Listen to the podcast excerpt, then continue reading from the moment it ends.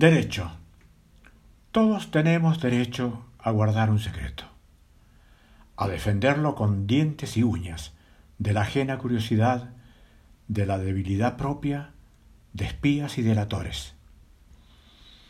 Todos tenemos derecho a practicar un enigma, a ser y no ser, a caminar por el borde, a probar el acantilado con los brazos abiertos, mirando allá abajo el seductor mar que nos llama.